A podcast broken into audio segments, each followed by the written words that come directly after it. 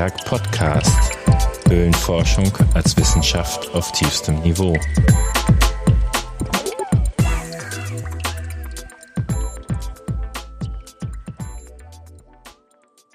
Wir kommen zum Antiberg Podcast Folge 2 und hallo Detlef. Ja, guten Morgen. Guten Morgen. Ähm, wir sind immer noch remote verbunden, weil quarantänisiert und völlig Corona-konform. Äh, spart uns natürlich auch Fahrerei, denn wir wollen ja kurze Folgen machen. Das war ziemlich eindeutig euer Feedback, ganz überwiegend jedenfalls. Kurz und knackig, snackable nennt man das heutzutage, ähm, was ja gar nicht so gut mit Höhlenforschung einhergeht. Ne? Kurz knackiger Grabungseinsatz. Äh, Wäre natürlich auch was und dann durchs Neuland tauben. Was hatten wir sonst noch an Feedback? Also nicht okay, was hat man sonst noch an Feedback? Ähm, ja, ich denke, was wir beim, beim letzten Mal, oder vom letzten Mal aus hätten besser machen können, war halt so, das eine, so diese äußeren Störungsquellen entfernen. Also mein Handy hat immer mal wieder vibriert. Ähm, dann waren wir, glaube ich, auch so bei den ein oder anderen Sachen nicht so richtig gut vorbereitet. Ich habe äh, die Bulbach-Quellhöhle und die Mühlbach-Quellhöhle verwechselt. Ähm, das tut mir leid, aber ich habe da nicht alles immer so direkt parat. Ich hoffe, dass wir diesmal ein bisschen besser vorbereitet sind. Ja, gleichzeitig, ich habe mir dazu notiert, seid doch bitte klüger ich definiere mich ja eh mehr darüber, was ich nicht weiß. Und äh, selbst von Sachen, von denen ich ziemlich viel weiß, gibt's immer noch mehr, als ich nicht darüber weiß. so kann ich mich da ein bisschen entspannen. ich muss auch zugeben, wir haben nachträglich noch äh, ein bisschen inkompetentes Gestammel rausgeschnitten nach der Aufzeichnung. Das soll aber nicht zur Gewohnheit werden. Wo ich äh, sauerländische und süddeutsche Höhlen verwechselt hatte. Fängt beides mit S an. Genau.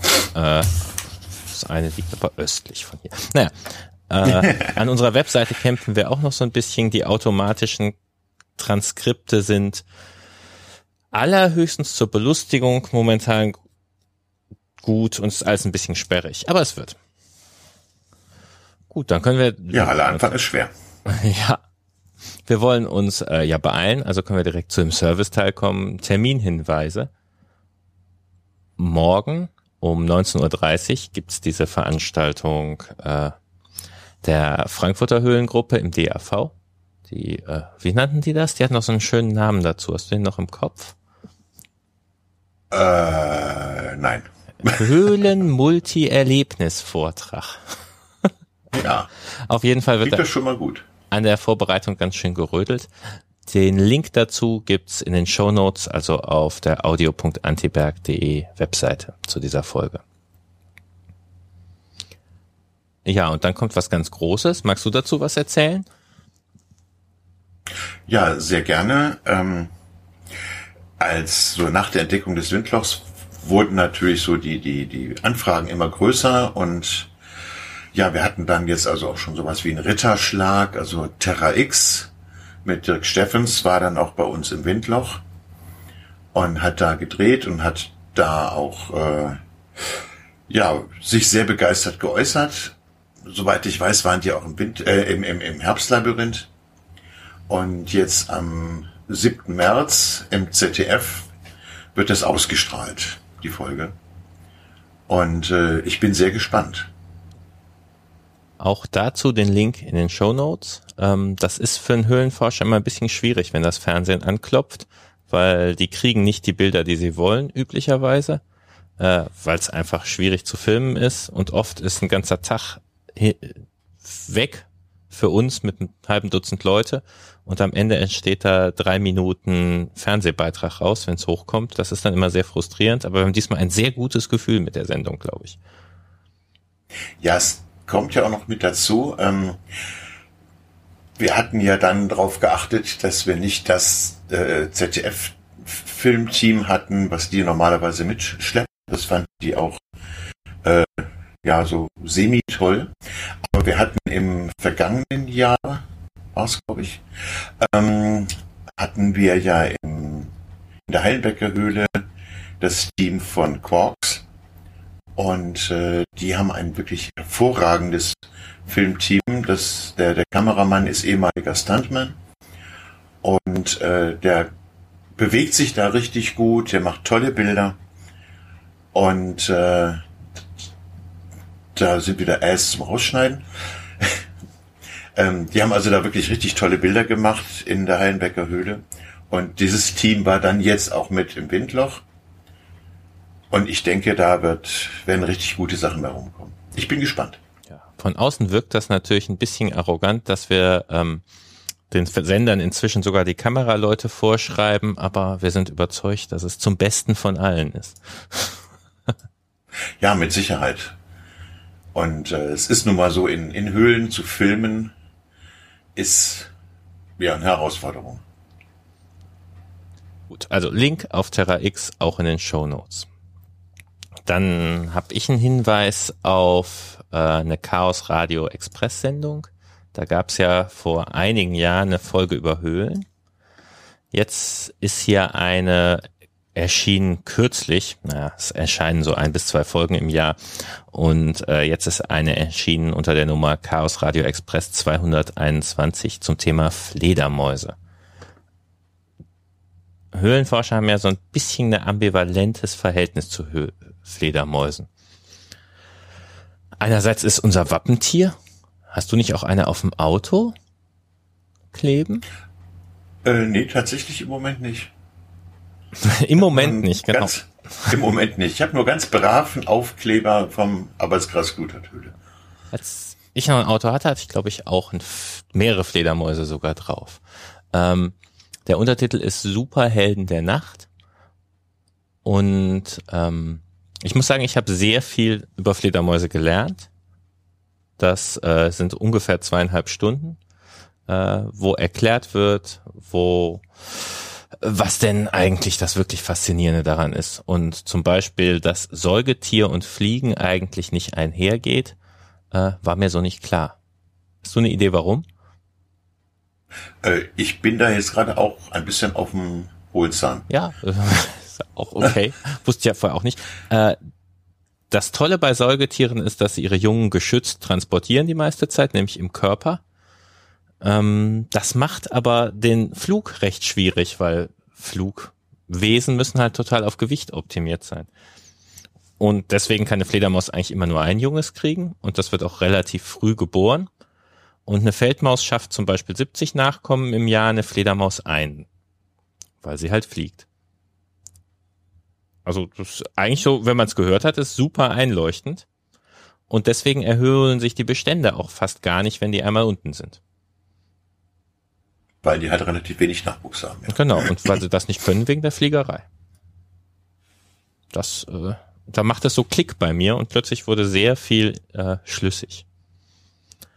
Ja, ist eine tolle Sendung. Ähm, ist aus dem Fledermauszentrum Noctalis, das an der Segeberger Kalkberghöhle angesiedelt ist, die ja in vielerlei Hinsicht recht spannend ist. Also die, es ist die nördlichste, zumindest die nördlichste Schauhöhle, glaube ich, in Deutschland und äh, hat so eine Alleinstellung, weil in der ganzen Umgebung gibt's halt kaum Kalk.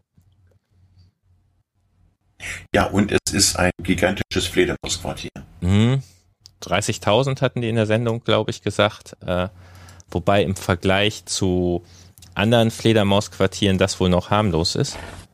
Also es gibt ja welche, da sind Millionen von Fledermäusen. Und das war auch eine ganz schöne Erklärung zum Thema Fledermäuse und Krankheiten, dass Fledermäuse halt schon sehr lange gewöhnt sind, in Millionen Städten zu leben. Und wir gar nicht. Außerdem haben Fledermäuse auch schon lange das Problem von internationalem Flugverkehr. Also und deswegen ganz anders mit Krankheiten umgehen können als wir und Infektionen. Da ähm, können wir noch mal kurz ansprechen. Fledermausschutz ist ja im Bundesnaturschutzgesetz verankert. Da steht so schön, in Paragraph 39 ist verboten, Höhlen, Stollen, Erdkeller oder ähnliche Räume, die als Winterquartier von Fledermäusen dienen, in der Zeit vom 1. Oktober bis zum 31. März aufzusuchen. Das heißt, äh, die Höhlenforschung, äh, ja, kommt nicht völlig zum Erliegen in dieser Zeit weil es noch allerlei Löcher gibt, die ganz klar kein Fledermaus-Winterquartier sind, aber die ganze Höhlenforschung ist in der Fledermauszeit deutschlandweit ziemlich ausgebremst. manche Vereine wie unser Arbeitskreis Klutathöhle haben dann zusätzlich noch Verträge mit Städten und Kreisen, die aus der Zeit stammen, bevor es das Bundesnaturschutzgesetz in dieser Form gab, die noch andere, also längere Zeiträume vorsehen des Fledermausschutzes. Deswegen haben wir so viel Zeit am Mikrofon zu setzen. Ja, wir versuchen dann halt äh, in, in, dieser, in dieser Fledermausschutzzeit dann an Höhlen zu arbeiten, die nicht als Fledermausquartier dienen, beziehungsweise ne, wir nutzen die Zeit dann halt auch für Grabungen ähm, von in, in den kleinen Höhlen, wo wir, wo wir, wo wir Fortsetzungen vermuten oder uns erhoffen, die dann halt definitiv noch nicht als Winterquartier äh, besiedelt sind. Ja. Ganz interessant ist auch, also sobald auch nur der Verdacht kommt, dass man in die Nähe einer Fledermaus gekommen wäre, gibt's in Social Media ja einen Shitstorm. Das ist unglaublich. Andererseits kann ich das Gesetz weiter zitieren, dies gilt nicht zur Durchführung unaufschiebbarer oder nur geringfügig störender Handlungen. Äh, ich glaube, da der Fledermausschützer doch in jedem Höhlenforscher schickt, kann man sich eigentlich darauf verlassen, dass wir, wenn nur geringfügig störende Handlungen äh, durchführen. Unter anderem auch die Fledermauszählungen, die wir mitverantworten jedes Jahr. Wobei dieses Jahr ist es ganz spannend. Zum einen gibt es Sorge, dass nicht etwa die Menschen sich bei den Fledermäusen mit Corona anstecken, sondern dass wir wieder Corona in die europäischen Fledermauspopulationen einschleppen. Und dann ist ein ganz neues Thema mit dem Feuersalamander. Da gibt es irgendeinen Hauspilz und es ist, ähm, also der hat das Potenzial, die gesamte Population auszurotten. Und man soll deswegen die Winterquartierkontrollen, also die Fledermauszählungen sein lassen dieses Jahr. Also das wird sehr ernst genommen. Auf der Rückseite der aktuellen VDHK-Nachrichten ist ein ganzes einseitiger Artikel. Reinigt und desinfiziert eure Ausrüstung zwischen den Höhlenkontrollen. Das ist aber auch natürlich ein Problem. Also bei so einer typischen Winterquartierkontrolle besucht man vielleicht an einem Tag zehn Höhlen da jeweils ein komplettes Desinfektionsprogramm ist weder für die Ausrüstung noch für den Menschen noch für die Umwelt, wo es unterwegs passiert, gut. So, deswegen wird dieses Jahr scheinbar gar nicht gezählt. Ja, es ist so, also man muss halt gucken, was ist jetzt so das, das Wichtigere im Moment. Und äh, Zählen ist natürlich wichtig, damit man so ein bisschen eine Übersicht hat, was, äh, wie entwickelt sich die Population. Aber wenn wir dann durchs Zählen die Population möglicherweise wieder verringern, ist das natürlich auch kontraproduktiv. Wobei ich bei unseren Höhlen keine mit Salamander kenne. Ich kenne ein paar Bunker, wo welche drin sind, aber in den Höhlen hier sind sie mir noch nicht aufgefallen. Naja, so. Also in der am, am Eingangsbereich der Bismarckhöhle in Ennepetal habe ich öfter mal welche gesehen. Gut. Das ist aber auch die einzige, die mir spontan einfällt. Die ist ja auch schön bunkerig in der Gegend. So gesehen passt's. Ja. Ja, und deswegen haben wir sehr viel Zeit am Schreibtisch zu sitzen und uns der Literatur zu widmen. Eigentlich äh, hat die NWBIB, die nordrhein-westfälische Bibliografie, den Anspruch, alle Literatur ab 83 zum Thema NRW zu verschlagworten und zu sammeln. Das klappt aber mit der Höhlenliteratur zumindest nicht ganz so gut. Ein Link zur NWBIB gibt's auch in den Show Notes. Äh, da kann man mal gucken, da ist einiges aber letztendlich ist viel über Höhlenforschung in NRW ja in recht abseitigen Orten entschieden, erschienen. Ja, es sind halt so was, was so in den 70er und auch in den 80er Jahren erschienen war, das wurde meistens dann nur so eigentlich innerhalb der Vereine, wenn überhaupt, äh, publiziert. Da gab es halt auch mehrere so Vereinszeitschriften, wo dann auch mal ein Bericht drin stand. Äh, vieles war natürlich auch Bericht von der äh, Vereinsfeier zum dritten Jahresjubiläum oder was auch immer. Aber es gab halt auch durchaus Befahrungsberichte und auch äh, teils Forschungsergebnisse. Die sind aber halt wirklich immer nur so in den, oder häufig nur in diesen, in diesem sehr lokalen Bereich veröffentlicht worden. Und äh, das ist dann auch nirgendwo an irgendeine Bibliothek versendet worden. Ähm, ja, das waren eigentlich so die Anfangsbereiche unserer Art von Dokumentation. Ja, war auch viel Geheimhaltung tatsächlich. Äh, zum Teil werden die alten Zeitschriften immer noch nicht gerne rausgegeben. ja, das ist so. Und äh, die Namen sind zum Teil schon recht lustig. Wir haben gestern mal in der Sendungsvorbereitung gesammelt, was uns noch so einfällt. Magst du? Ja, mag ich gerne, wobei äh, sollte ich welche übersehen haben, vergessen haben, äh, ich bin sehr dankbar dafür, wenn mich irgendjemand, der das dir dann mal noch hört, äh, korrigiert. Also wir haben oder hatten von der Speleo-Gruppe Sauerland aus Hema gab es den Grimmbart. Ähm, für diejenigen, die es nicht wissen, Grimmbart ist der Fabelname für den Dachs, der ja auch Höhlen gräbt. Dann gab es von der AHKS aus Hema, also Arbeitsgemeinschaft Höhle und Karst Sauerland in Hema, den Höhlenbär. Äh, der Arbeitskreis Kludertöle hatte Speleo Explo. Und äh, eine ganz spannende Geschichte, auch, ich glaube, das waren 70er, müsste ich jetzt nachschauen, 70er, Anfang der 80er, ähm, gab es in Hagen eine äh, Karst- und Höhlengruppe im Hagener Heimatbund. Die haben sich so ein bisschen auch an der Fernuni damals gegründet. Äh, die haben, ich glaube, sechs, äh, ja, ich will es gar nicht mal Hefte nennen. Äh, das waren nicht mehr so kopierte DIN A4 Seiten veröffentlicht, eigentlich auch nur so unter, unter ihren eigenen Mitgliedern, wo aber ganz interessante Sachen auch wirklich äh, veröffentlicht sind. Äh, das sind lauter so Sachen, die gibt's halt, wenn überhaupt, nur ganz schwierig noch irgendwo zu bekommen. Dann äh, gab's von der SGL, Speleo Gruppe Lettmate, äh, die haben sehr viel und sehr gründlich dokumentiert, die Mitteilungen und Berichte, ging bis 1990. Seitdem gibt es dann immer als Jahresband. Was äh, tolle die, Bücher sind, ne? obwohl die immer. Das sind tolle Bücher, also das sind wirklich also gut gemacht und sind vor allem auch informativ.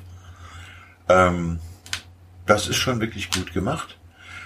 Dann äh, hat die Arbeitsgemeinschaft Höhle und Karst Lippe, die veröffentlichen seit genau ein paar Jahren äh, ihre Forschungsberichte auch als Jahrbuch, wobei ich ehrlich gesagt nicht weiß, inwieweit die die veröffentlichen. Ähm, mhm. ich glaube nämlich die, nicht, aber die sind toll. Genau, also die sind toll und die schreiben aber auch, also Weitergabe äh, nur mit Genehmigung ja, ist immer so ein bisschen schwierig. Den Antiberg gibt es Was ist natürlich. Dokumentation? Wann ist sie sinnvoll und mhm. äh, wann ist sie gefährlich? Ähm, und vielleicht kann man noch kurz zusagen, die ähm, LED-Mate, also die SGL, die ist natürlich angebunden sowohl an die Dächenhöhle als auch da das Deutsche Höhlenmuseum und das Archiv des VDHK ist da so gesehen ist da eh, oder ist das Archiv oder die Bibliothek? Die Bibliothek. Das Archiv liegt woanders. Die Bibliothek. Mhm. Also die, äh, die sind natürlich dem Thema Literatur und Archivierung sehr nah und aufgeschlossen. Wenn man ein Museum ja, wobei, äh, das glaube ich jetzt weniger über den Verein läuft äh, mit der Bibliothek, sondern das macht Alex Platte äh, in, in Persona. Aber liegt halt räumlich nah und personell sind da ja auch Verpflichtungen, ums mal sozusagen. Ja, eigentlich können wir eine ganze Folge darüber machen, also müssen wir auch mal, über die Geschichte der Höhlenforschung in NRW.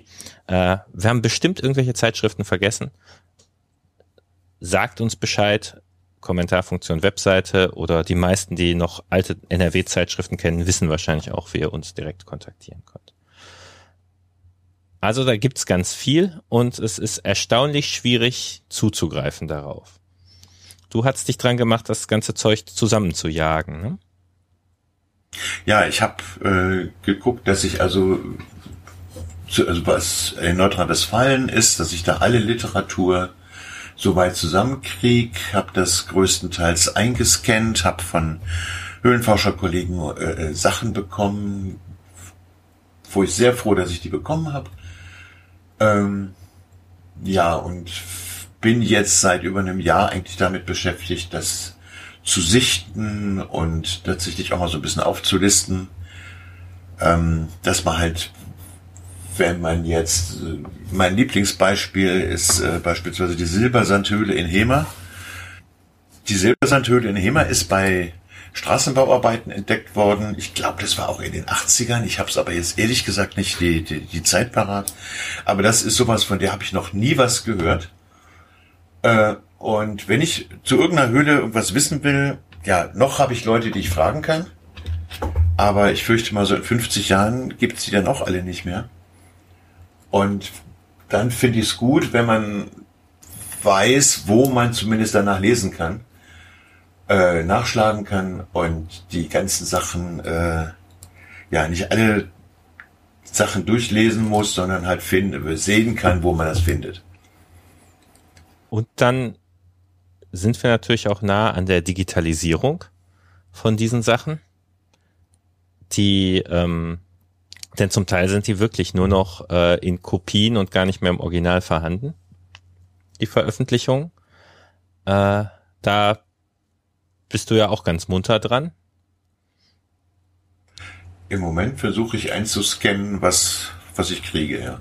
Und die VGH, äh, VDHK-Bibliothek hatte ja auch einiges digitalisiert schon. Ich glaube sogar von einem externen Dienstleister. Ich habe ein bisschen digitalisiert. Ich hatte mich mehr auf die Nicht-Höhlenforscher-Literatur über Höhlen konzentriert. Das ist auch eine sehr mühselige Sache.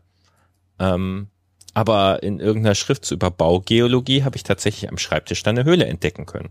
Weil da berichtet wurde, wie beim Auffahren eines Tunnels äh, drei Tage lang Wasser aus einer großen Spalte kam.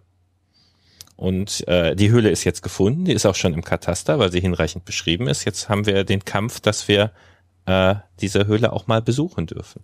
Das ist ein bisschen schwierig, weil den Leuten sagen, wir würden gerne in euren Wasserstollen und da die Wandverkleidung abklopfen. Führt zu Erklärungsbedarf. Üblicherweise ist das Digitalisieren und Archivieren ja immer ein Riesenthema beim Urheberrecht. Wir können da relativ entspannt sein, weil alles in allem sind all die Autoren ja unsere Kumpels. Oder tot. Aber dann sind die Nachkommen ja, irgendwie unsere Kumpels, jedenfalls nicht Leute, die einem massiv böse wollen. Ja, und äh, ich denke, wenn ich das im Moment scanne ich das für mich noch ein und äh, man muss natürlich gucken, inwieweit man das veröffentlicht, beziehungsweise inwieweit man das allgemein irgendwo zugänglich macht. Ich denke, das wird sicherlich irgendwie so eine Sache werden, die dann halt mehr über die Vereine zugänglich ist und nicht irgendwo wild im Internet rumkursiert. Ja, und die wir natürlich auch in der Verbandsbibliothek äh, digital ablegen wollen. Da macht Auf Alex schon tolle Arbeit. Gut, wir wollten ja kürzer werden. Eigentlich haben wir jetzt noch auf dem Programm, was wir uns für heute vorgenommen hatten, nochmal zu gucken, warum man eigentlich Höhlenforschung macht, aber wir sind schon bei 30 Minuten. Da können wir eigentlich eine Vorschau drauf machen. Da können wir eine Vorschau draus machen. ähm, wir haben einige Artikel, die aufregend und äh, motivierend zum Teil sind. Aber tatsächlich hat mich in der letzten Woche dieses Thema, warum machen wir das eigentlich, nochmal gekickt. Üblicherweise denke ich darüber nicht nach. Ist halt, was wir machen. Einer muss es ja machen. Ja, ich hatte ja beim letzten Mal auch schon ganz oder kurz erzählt, äh, dass zumindest bei mir aber da war ich, wie gesagt, 12, 13 Jahre alt, äh, der Anfang damit begann, dass es einfach ein Abenteuer war. Und Neugier und äh, der kleine Entdecker in uns. Ähm, das wandelt sich dann einfach auch mit den Jahren. Aber ich denke tatsächlich so, bei den allermeisten wird es der ursprüngliche Beginn gewesen sein, Abenteuer, Entdeckungs, Entdeckungslust. Und äh, ja, ich denke, so, so, so ein Forscherdrang steckt vielleicht auch in jedem von uns. Und der eine sucht dann halt die bestimmte Briefmarke von wann auch immer. Und der andere sagt, ach, ich mache mich auch mal dreckig und äh, krieg mal da in den Höhlen rum. Ja, mit ich denke, das ist der Anfang. Und dann entwickelt sich halt wirklich da mehr und mehr Wissen draus und mehr und mehr das äh, das Bewusstsein, dass eine Höhle mehr ist als ein Abenteuerspielplatz. Und äh, das Problem ist einfach, dass bei vielen Leuten im Kopf immer noch ist, äh, ach, die machen das doch nur für Spaß und kriechen da rum, äh, um warum auch immer an ihre eigenen Grenzen zu kommen oder was auch immer. Mit Neugier, da kann ich viel besser dran andocken. Und äh, wir intern haben ja so ein bisschen schieben immer so einen Artikel zwischen uns hin und her von Alphonse Kaiser raus aus den Hohlräumen.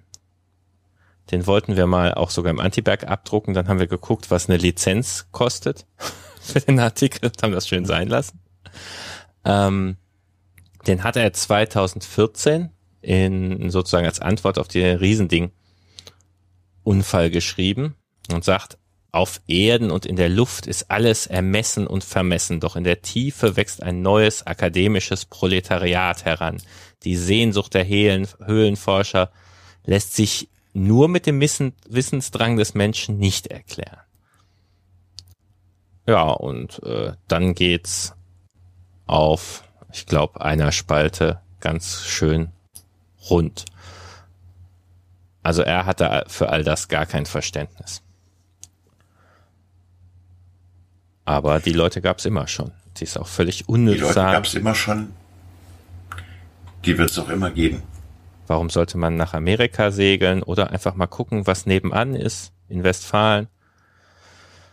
Ja, denn äh, den Link auf dem Artikel findet ihr auch in den Show Notes. Ich finde den Begriff des akademischen Proletariats auch sehr lustig an äh, diesem ganzen Thema, dass wir nicht bezahlte Wissenschaftler sind. Das ist ja was, wo ich mich auch immer sehr abarbeite. Im Prinzip kommt zum Beispiel in jedem ernsthaften Bericht Hobbyforscher raus mhm. und die Journalisten können sich immer ganz schwer vorstellen, dass jemand das macht, ohne den ganzen Tag dafür bezahlt zu werden. Äh, da soll ich sagen, ja, das, was meine Reaktion darauf immer ist? Kannst du machen.